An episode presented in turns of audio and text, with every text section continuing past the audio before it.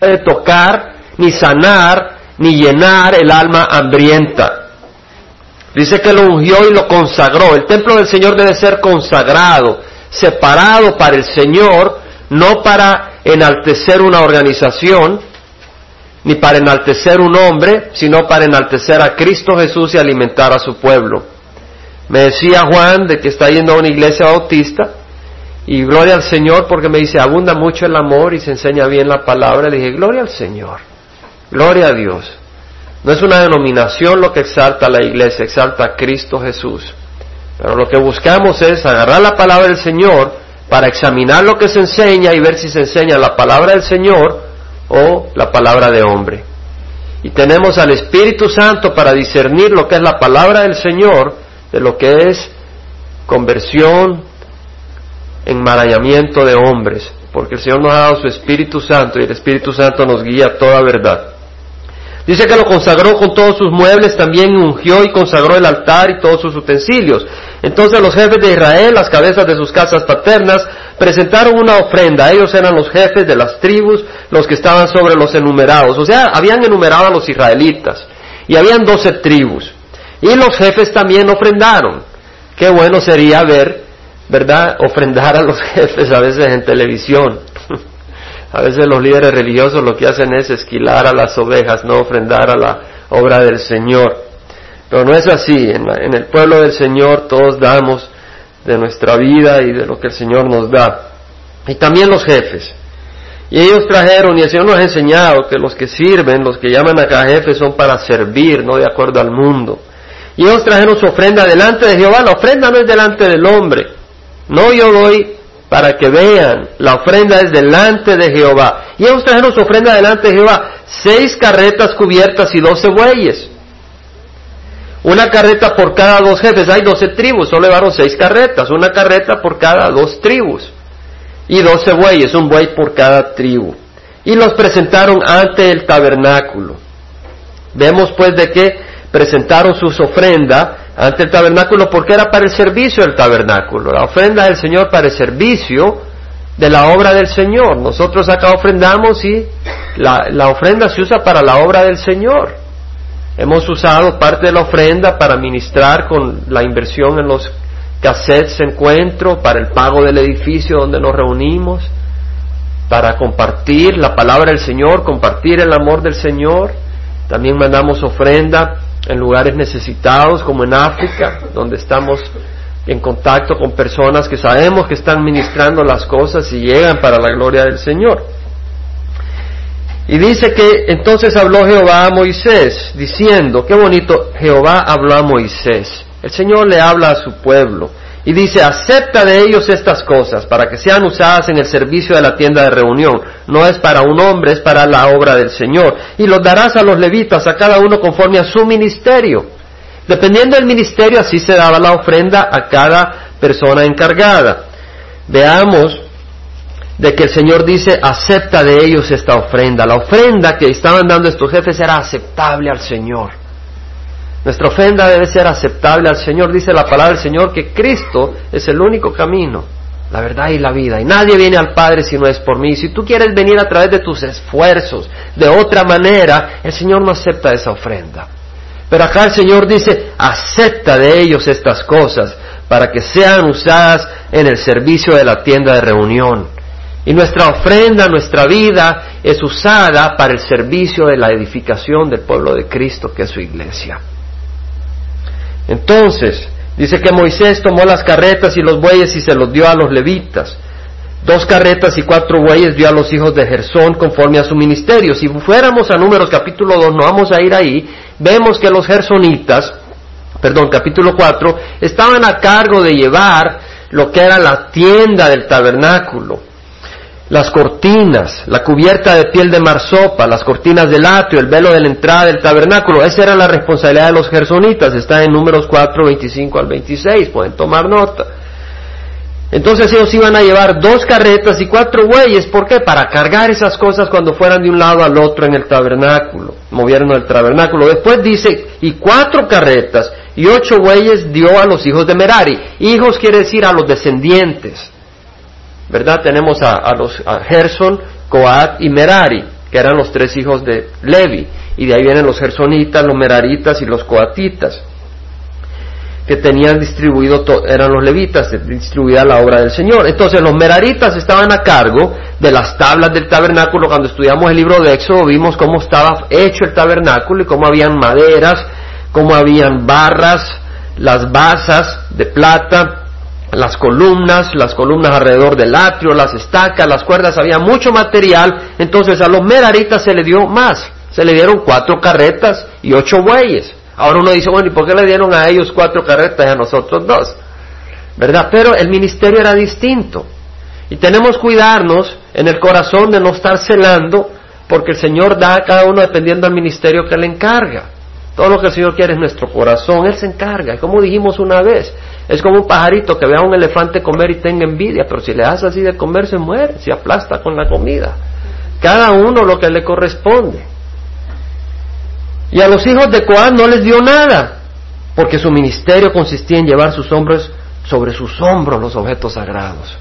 Llevaban el arca del pacto, llevaban la mesa del pan de la presencia, llevaban el candelabro, llevaban los altares, el altar del incienso, el altar de la ofrenda de, holocausto, de las ofrendas del pecado, todo lo llevaban sobre sus hombros, cubiertos, porque no podían ver las cosas del lugar santísimo, las cosas del lugar santo. Y así se distribuyó. Y luego dice la palabra, versículo 10, de que a los hijos de Coab no les dio nada. Luego el versículo 10, los jefes presentaron la ofrenda de dedicación del altar el día que fue ungido. Los jefes presentaron su ofrenda ante el altar. O sea, presentaron estas cosas. Y dice que Jehová dijo a Moisés que presenten su ofrenda un jefe cada día para la dedicación del altar. O sea, habían dedicado estos doce bueyes y estas seis carretas, pero también estaban entregando más ofrendas. Y vemos en el versículo 2 que dice, y el que presentó su ofrenda el primer día fue Naasón, hijo de Aminadab, de la tribu de Judá. Aquí vemos de que el primero en presentar la ofrenda fue el jefe de la tribu de Judá. Ya desde el Antiguo Testamento el Señor está apuntando a la tribu de Judá, de donde vendría el Mesías, la tribu de prominencia que estaba localizada al oriente, cuando se organizaban, al oriente del, ah, del tabernáculo. De nuevo, como referencia, yo menciono varias cosas que pueden apuntar como referencia. Si ustedes van al, número capítulo 2, vemos cómo estaban organizadas las tribus alrededor del tabernáculo, y vamos a ver que el orden en que vienen los jefes a presentar su ofrenda es el mismo orden en que están organizados alrededor del tabernáculo. Lo que nos muestra que Dios es un Dios de orden es un Dios de orden. Hay libertad, pero también hay orden. Imagínate si en el tráfico vas y manejas sin semáforo, ni alto, ni nada. Dices, aquí hay libertad, sí, pero te mueres en la esquina. Queremos gozar libertad y por eso el orden es parte de la libertad. Nuestro cuerpo, cuando está ordenado, pues hay lógica. Yo digo a la mano, muévete y la mano se mueve. Pero si yo quiero decir muévete y la mano dice no, pues ahí no hay orden. El orden es, hermoso. Ahora vemos que entonces el versículo 13 dice que su ofrenda fue una fuente, es decir, un plato de plata de 130 ciclos. El ciclo era 11.4 gramos en ese tiempo. O sea que era un plato de 3 libras y un cuarto de peso, un tazón de plata de 70 ciclos, o sea, una libra tres cuartos, conforme al ciclo del santuario, ambos llenos de flor de harina mezclada con aceite como ofrenda de cereal. O sea, presentaban estos dos objetos de plata llenos de flor de harina, lo mejor de la harina mezclada con aceite que representa el espíritu. Un recipiente de oro de diez ciclos lleno de incienso, un novillo, un carnero y un cordero de un año como holocausto, un macho cabrillo como ofrenda por el pecado, y para el sacrificio de las ofrendas de paz dos bueyes, cinco carneros, cinco machos cabrillos y cinco corderos de un año. Esta fue la ofrenda de Naasón, hijo de Aminadab. Esa fue la ofrenda que presentó este jefe. Y si seguimos y vamos a la ofrenda que presentan los demás jefes, es exactamente la misma. Si vamos al versículo 18 dice, el segundo día Natanael, hijo de Suar, jefe de Isaacar, presentó su ofrenda. Y es la misma ofrenda. El, versículo 24 dice, el, tercer día se presentó a Eliab. ¿Cuál Eliab? El hijo de Elón, jefe de los hijos de Zabulón. Ese Eliab. Ese Eliab fue el que presenta esa ofrenda. El versículo 30, el cuarto día se presentó Elisur, hijo de Sedeur, jefe de los hijos de Rubén. ¿Cuál Elisur? El hijo de Sedeur. O sea que vamos viendo que cada persona es reconocida por el Señor personalmente. Y la ofrenda se repite. En el versículo 36 vemos la ofrenda de Selumiel, hijo de Surisadai, jefe de los hijos de Simeón. El versículo 42 dice que el sexto día se presentó Eliasaf, hijo de Deuel, jefe de los hijos de Gad. En el séptimo, versículo 48, Elisama, hijo de Amiud, jefe de los hijos de Efraín. El 54 vemos que el octavo día Gamaliel, hijo de Pedasur, jefe de los hijos de Manasés. En el 60, el noveno día se presentó Abidán, hijo de Gedeón y jefe de los hijos de Benjamín. En el 66, el décimo día se presentó a Yeser, hijo de Amisadai, jefe de los hijos de Dan. Le menciono que las ofrendas son las mismas, la pueden verificar. Yo lo verifiqué. Cada uno de ellos presentó exactamente la misma ofrenda. No, no me tienen que creer. Pueden examinarlo ustedes. En versículo 72, el undécimo día se presentó Pagiel, hijo de Ocrán, jefe de los hijos de Aser. En versículo 78, el duodécimo día se presentó a Ira, hijo de Enán, jefe de los hijos de Neftalí. Veamos que cada ofrenda es la misma. Y sin embargo, para el Señor es importante, tan importante que aunque se repite, cada ofrenda es descrita de palabrita por palabrita. En otras palabras, si viene Juan y da una ofrenda, y viene Luis o Juana o quien sea y da otra ofrenda, aunque sea del mismo valor, el Señor está viendo esa ofrenda personal y el Señor la recibe personalmente. Y el Señor dice, oh, este dio igual que el otro. No, el Señor mira tu ofrenda personalmente, así como lo vemos acá. La ofrenda de cada uno está descrita en forma personal. Y cada persona está descrita no solo por su nombre, sino quién es esa persona. Y el Señor sabe quién es cada uno de nosotros. Para Él somos importantes. Para Él no solo somos un cheque más o un poco más en la caja de la ofrenda. El Señor no nos necesita. Somos nosotros los que necesitamos. Nosotros necesitamos del Señor. Bueno, versículo 84 dice de que esta fue la ofrenda de dedicación del altar presentadas por los jefes de Israel cuando lo ungieron, doce fuentes de plata, doce tazones de plata, doce recipientes de oro, cada fuente de plata pesaba 130 ciclos y cada tazón 70 ciclos, toda la plata de los utensilios era 2.400 ciclos, o sea, 60 libras conforme al ciclo del santuario. Los doce recipientes de oro llenos de incienso pesaban diez ciclos cada uno conforme al ciclo del santuario. Todo el oro de los recipientes era 120 ciclos, es decir, tres libras. El total de los animales para el holocausto fue de doce novillos, los carneros doce, los corderos de un año con su ofrenda de cereal doce, los machos cabríos para la ofrenda por el pecado doce. Es la palabra del Señor. La palabra del Señor es hermosa. Investigar, escudriñar las escrituras como hacía Esdras, buscando como aquel que está persiguiendo algo como aquel que está tratando de sacar esas cosas que nos van a hablar del Señor.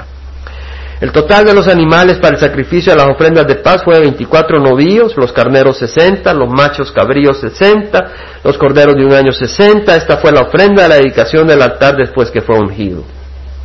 Y al entrar Moisés en la tienda de reunión para hablar con el Señor, oyó la voz que le hablaba desde encima del propiciatorio que estaba sobre el arco del testimonio de entre los dos querubines y él le habló. Nos acordamos que el, tabernáculo tenía el lugar santo, el tabernáculo, que era la casa donde el Señor le hablaba a Moisés y al sumo sacerdote.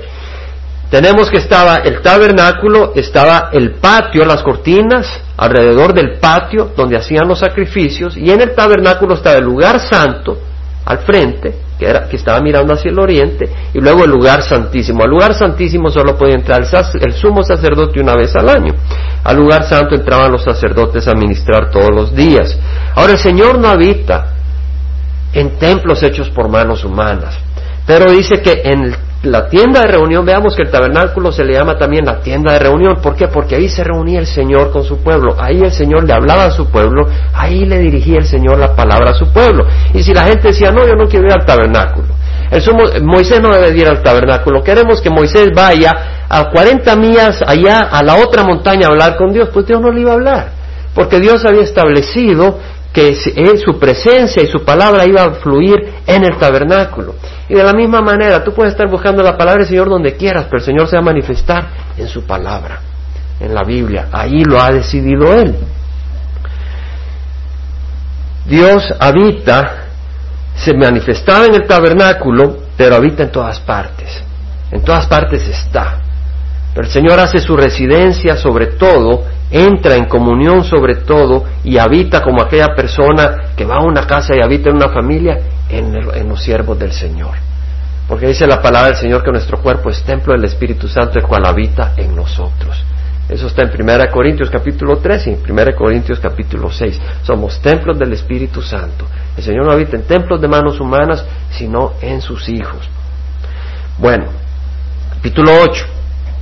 Dice que Jehová habla a Moisés diciendo, habla a Aarón y dile, cuando ponga la lámpara, las siete lámparas alumbrarán hacia el frente del candelabro. Bueno, las siete lámparas realmente era un, era un candelabro. Y el candelabro tenía tres ramas a un lado, tres ramas al otro, y el shaft, o sea, la, central, de manera que habían siete brazos. Y encima estaban los platitos donde estaba el aceite y donde salía la luz. O sea, las lámparas, las siete lámparas, era un candelabro. Y le dice, eh, cuando ponga la lámpara, las siete lámparas alumbrarán hacia el frente del candelabro. O sea, que en el lugar santo estaba eh, la entrada hacia el oriente Hacia el norte estaba el pan de la presencia, luego tenemos hacia el occidente el altar del incienso y al sur estaba el candelabro. Entonces eh, la palabra dice de que le decía el Señor, cuando ponga la lámpara, las siete lámparas alumbrarán hacia el frente del candelabro. En otras palabras, el candelabro iba a alumbrar lo que era el lugar santo, para que cuando llegara el sacerdote pudiera ministrar bajo la luz del candelabro. Y nosotros debemos de ministrar bajo la luz del Espíritu Santo que es lo que representa. Y así lo hizo Aarón, puso las lámparas frente al candelabro como el Señor había ordenado a Moisés. Y esta era la hechura del candelabro, de oro labrado a martillo, desde su base hasta sus flores, fue obra labrada a martillo, según el modelo que Jehová le mostró a Moisés, así hizo el candelabro. Todo eso está escrito en Éxodo y podemos leer sobre el candelabro en Éxodo. Dice la palabra que de nuevo Jehová habla a Moisés diciendo, toma entre los hijos de Israel a los levitas y purifícalos los levitas eran los siervos del Señor. Dentro de todo Israel se escogió a los levitas para servir. Y vamos a leer sobre eso y dice, purifícalos, así harás con ellos para su purificación, rociarás sobre ellos agua purificadora, agua bendita, rociarás agua purificadora. Y que ellos hagan pasar una navaja sobre todo su cuerpo, laven sus ropas y quedarán purificados. Vamos a meditar un poco en esto. Aquí hay mucho tesoro. ¿Están listos? o no quieren comer buenos tesoros, no quieren descubrir buenos tesoros. Así harás con ellos para su purificación, rociarás sobre ellos agua purificadora, y que ellos hagan pasar una navaja sobre todo su cuerpo, laven sus ropas y quedarán purificados. El Señor manda a purificar con agua purificadora a sus siervos antes de que sus siervos ministren. Ahora, Números capítulo 19, vamos a leer sobre la purificación, sobre esta agua purificadora que nos va a dar mucha luz. Dice, después que Jehová habla Moisés, después Jehová habló a Moisés y a Aarón diciendo, este es el estatuto de la ley que Jehová ha ordenado, diciendo, di a los hijos de Israel que te traigan una novilla, es decir, una vaca que no ha tenido eh, animalitos, una novilla alazana, o sea, una, una roja, sin defecto, que no tenga manchas y sobre la cual nunca se haya puesto yugo. Está diciendo el Señor, mira, trae una novia, una vaca roja sin defecto, es decir, perfecta. Al Señor se le ofrece no algo defectuoso, no algo que no sirve, se le da lo mejor, que no tenga mancha sobre la cual nunca se haya puesto yugo. Interesante, el mundo pone yugo sobre el hombre. Este mundo está bajo la la influencia de Satanás. Y Satanás pone su yugo sobre la humanidad. Y todos hemos sido tocados por el pecado. Y todos hemos crecido con un yugo hasta que viene el Señor y lo rompe. Dice Isaías, ya no habrá más lobreguez para la que estaba en angustia. El pueblo que andaba en tinieblas ha visto gran luz, dice Isaías. Los que habitaban en tierra de sombra de muerte, sombra de desesperación, la luz ha resplandecido sobre ellos. multiplicaste la nación, aumentaste su alegría, se alegran en tu presencia como en la alegría de la cosecha. Está diciendo, Isaías estaba hablando de ese día cuando el Señor iba a prosperar la nación, que ahora estaba bajo el yugo de la opresión, porque ellos habían desobedecido al Señor y estaban bajo la opresión del enemigo. Pero dice, pero tú quebrarás el yugo de su carga. Isaías 9:4. Pero tú quebrarás el yugo de su carga, el báculo de sus hombros y la vara de su opresor como en la batalla de Midian. Versículo 6, porque un niño nos ha nacido, un hijo nos ha sido dado, y la soberanía reposará sobre sus hombros, y se llamará su nombre admirable, consejero, Dios poderoso, Padre eterno, príncipe de paz. El mundo pone un yugo sobre nosotros, pero Cristo vino a romper ese yugo. Ahora, esta vaca rojiza no podía haber tenido yugo porque aquel que vino a morir en la cruz por nosotros no tenía el yugo del pecado. Él vino sin el yugo del pecado a recibir nuestro pecado en la cruz y a morir por nosotros. Pero para que fuera perfecto ese sacrificio tenía que ser una persona que no hubiera sido tocada por el peso de Satanás, que no hubiera sido doblegada por Satanás. Y Cristo jamás fue doblegado por Satanás. Y por eso vino a la cruz, como esa vaca rojiza que no había estado bajo yugo. Cristo, que jamás estuvo bajo el yugo del pecado, vino a la cruz a pagar por nuestros pecados. Si seguimos leyendo, en números dice de que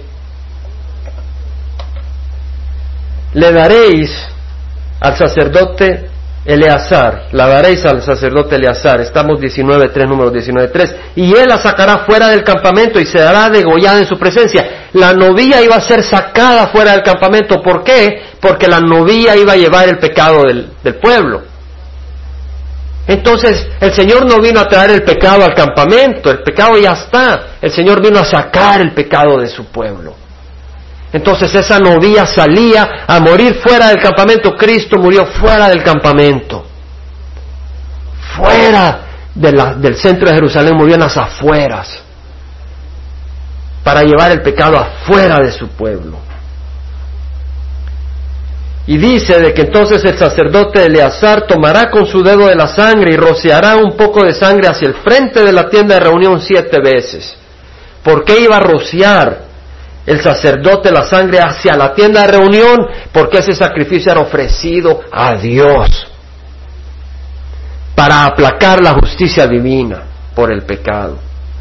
Luego la novia será quemada en su presencia, todo se quemará, su cuero, su carne, su sangre y su estiércol. Toda la novia iba a ser presentada en un sacrificio. Cristo totalmente en su vida vino al mundo a entregar toda su vida no guardó nada para sí. Y dice que el sacerdote tomará madera de cedro, sopo y escarlata y lo echará en medio del fuego en que arde la novía. Tres elementos. El sacerdote iba a echar cedro, sopo y escarlata. Ahora, en el libro de Éxodo leemos que los israelitas agarraron hisopo y agarraron sangre del cordero y marcaron una cruz en las puertas para que el ángel del Señor no matara al primogénito de cada familia israelita. Ese hisopo a mí me habla de la vida. Vemos de que hay sangre que murió para que hubiera vida en otros. Y ese cedro a mí me habla de la cruz. Entonces en el versículo 6 vemos que el sacerdote tomará la madera que representa la cruz, y sopo que representa la vida, escarlata, aquel que dio su vida para que nosotros tuviéramos vida y lo echará en medio del fuego en que arde la novilla. Luego el sacerdote lavará su ropa y bañará su cuerpo en agua y después entrará en el campamento, pero el sacerdote quedará inmundo hasta el atardecer. ¿Por qué iba a quedar inmundo el sacerdote? Porque había tocado la novilla que era perfecta, pero se había quedado inmundo porque esa novilla se había llenado del pecado del pueblo.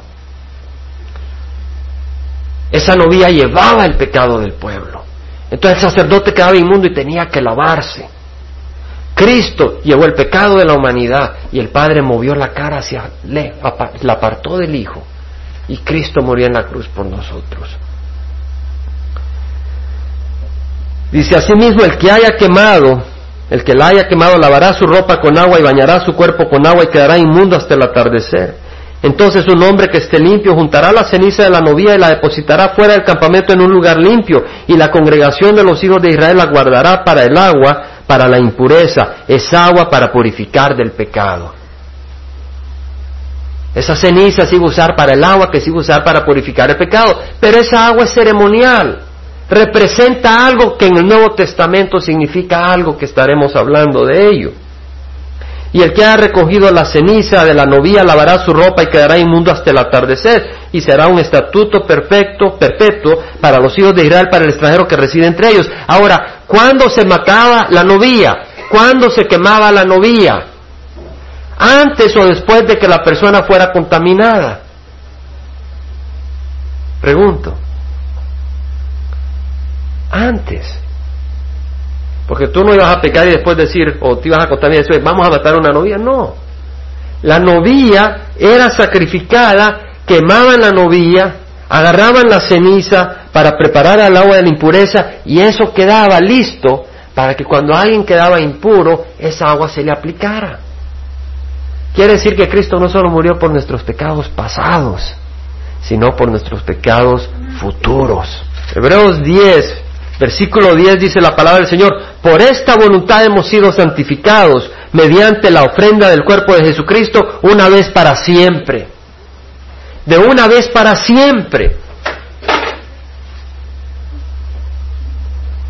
veamos que dice, por esta voluntad. ¿Cuál voluntad? La voluntad del Padre que Jesucristo entregara su vida para sacrificio de nosotros. Por esta voluntad hemos sido santificados. Es la voluntad del Padre el que mandó a Cristo Jesús a morir en la cruz por nosotros. No fue accidente, no fue que agarraron a Jesús por desprevenida y lo crucificaron porque pues así se fue la cosa. Así se le, le ocurrió y se les cabulleron y al Padre le hicieron esta mala jugada. No. El Padre envió a su Hijo a morir en la cruz. De tal manera amó Dios al mundo que dio a su Hijo unigénito para que todo el que cree en Él no se pierda. Por esta voluntad hemos sido santificados mediante la ofrenda del cuerpo de Jesucristo una vez para siempre. Ese sacrificio nos perdona para siempre y ciertamente todo sacerdote está de pie día tras día. En ese tiempo había todavía los sacerdotes en el templo judío dice, todo sacerdote está de pie día tras día ministrando y ofreciendo muchas veces los mismos sacrificios que nunca pueden quitar los pecados. Los sacrificios apuntaban a un sacrificio que sí quita los pecados. Es el de Cristo. Una vez Cristo ofreció su cuerpo, ya no hay más sacrificio que ofrecer, ya lo ofreció Cristo Jesús.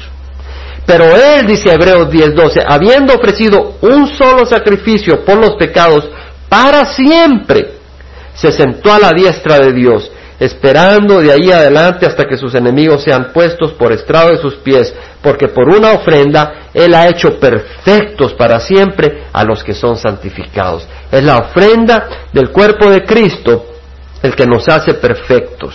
Ahora bien, vemos la purificación por agua. El levito, el siervo del Señor, el levita, el siervo del Señor, debía ser purificado con agua en el Antiguo Testamento. Lo mismo hoy. Necesitamos ser purificados, pero no con agua bendecida de acuerdo a la tradición del Antiguo Testamento. En el Nuevo Testamento no leemos de que los apóstoles o los discípulos usen agua bendita para purificar nada. Y es que estamos bajo un nuevo orden no en el orden tradicional de la ceremonia, ahora estamos en el orden del cumplimiento de la ceremonia. Jesucristo dijo, la hora viene y ahora es, cuando los verdaderos adoradores me adorarán en espíritu y verdad, porque a tales adoradores busca el Padre que le adoren. Porque Dios es espíritu y los que le adoren deben adorarle en espíritu y verdad. A tales adoradores busca el Padre que le adoren. Quiere decir que si alguien viene a adorar de acuerdo a ceremonias, a tal adorador el Señor no lo busca. Dice, mi oración es que los ojos de vuestro corazón sean iluminados. Esta es mi oración también. Para que sepáis cuál es la esperanza de su llamamiento. Tenemos un llamamiento precioso. ¿Cuáles son las riquezas de la gloria de su herencia en los santos? Hay riquezas en la familia del Señor. Cada hermano, cada hermana necesitas oración, necesitas ánimo. Pudimos gozarnos con las alabanzas. Yo no puedo ministrarte en la alabanza. El Señor ha levantado siervos para ministrarte en la alabanza. Los hermanos son un regalo para la congregación. Nuestro hermano Felipe estaba aquí animándonos. Tiene ese regalo para poder animar y, y entusiasmar y esa energía, motivación que el Señor le ha puesto. Y así los distintos hermanos, nuestras hermanas que sirven o hermanos en el ministerio de niños. He estado a veces en la reunión del miércoles y tal vez viene alguna hermana con una niña y, viene otra hermana y en medio servicio se levanta y agarra a esa niña y se la lleva, se olvida de sí misma para ir a ministrar a otra persona. Es un regalo. Ahora vamos a ir a gozarnos de unas comiditas y el amor de hermanos y sentir el amor, el cariño. Es un regalo, la iglesia es un regalo del Señor. Y le damos gracias al Señor. Los levitas son un regalo para el pueblo de Dios. El siervo de Dios es un regalo para el pueblo de Dios. Padre Santo, hemos estudiado tu palabra, Señor, que nos habla de que los levitas eran purificados con agua, pero sabemos que el agua por afuera no limpia. Lo que necesitamos es tu palabra, que moldea nuestro pensamiento, moldea nuestro corazón.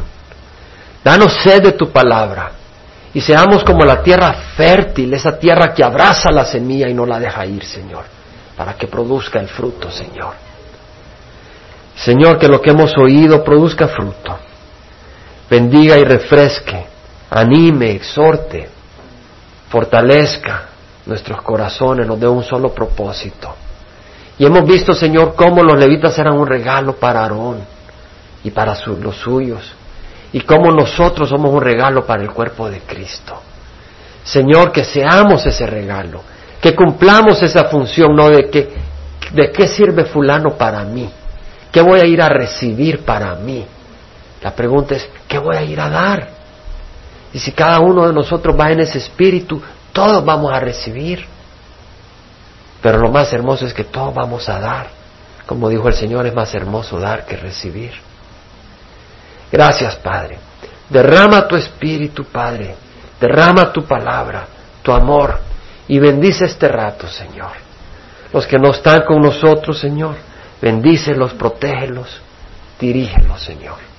Y ahora te rogamos, Señor, que el rato de armonía que tenemos, ese convivio que tenemos después de este servicio, sea de honra para ti, de bendición y de amor, y que no nos vayamos, Señor, pero que realmente cumplamos lo que hemos estudiado hoy, ser un regalo para los demás, Señor, con humildad. Gracias te damos. Toca al que está enfermo, toca al que está necesitado, Señor, que somos todos. En nombre de Cristo Jesús. Amén.